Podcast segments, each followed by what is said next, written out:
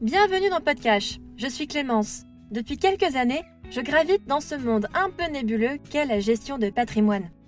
Aujourd'hui, comme les beaux jours reviennent, je vais te donner quelques tips pour gérer ton portefeuille boursier pendant tes vacances d'été.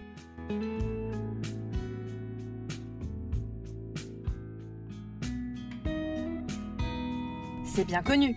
Été égale vacances. Mais imagine, tu te laisses surprendre par le décalage horaire, un lieu sans connexion ou simplement le besoin de te détendre. Et paf, c'est la mauvaise surprise à la rentrée.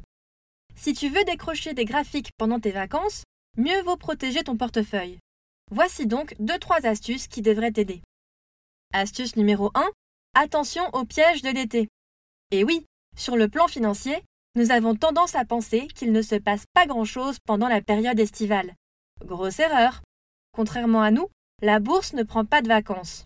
Si la valeur des titres échangés a tendance à se réduire en été, il ne faut pas oublier que c'est également la saison des résultats semestriels pour les entreprises cotées. Certains analystes, pour évoquer l'activité boursière estivale, parlent même de rallye d'été. Il s'agit là d'un effet saisonnier où les marchés connaîtraient un mouvement spéculatif, généralement à la hausse. Astuce numéro 2. Faire un audit complet de ton portefeuille. Regarde attentivement chaque ligne pour choisir quoi protéger. N'hésite pas à prendre des bénéfices sur les valeurs qui ont performé et à vendre les actions au potentiel limité. À toi de faire le tri. Attention néanmoins à conserver une certaine diversification sectorielle et géographique parmi tes actions. Pour rappel, diversifier te permet de réduire fortement les risques liés à tes investissements. Astuce numéro 3, Protéger ton portefeuille avec des ordres stop. Avec un ordre stop, tu peux définir un seuil de cours de bourse à partir duquel ta position se clôture.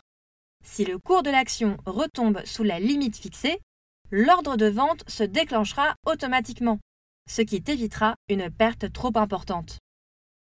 Si tu préfères le cas par cas pour revendre un titre, il existe aussi des alertes paramétrables.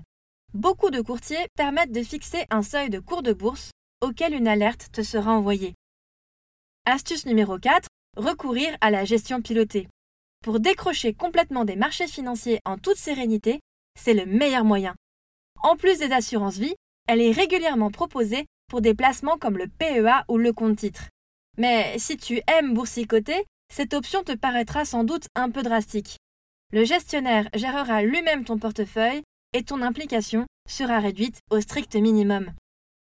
Finalement, la recette magique se résume surtout à connaître par cœur ton portefeuille, faire le tri parmi tes titres, t'informer un minimum sur le cours de la bourse, mettre les bonnes alertes et surtout à diversifier tes placements.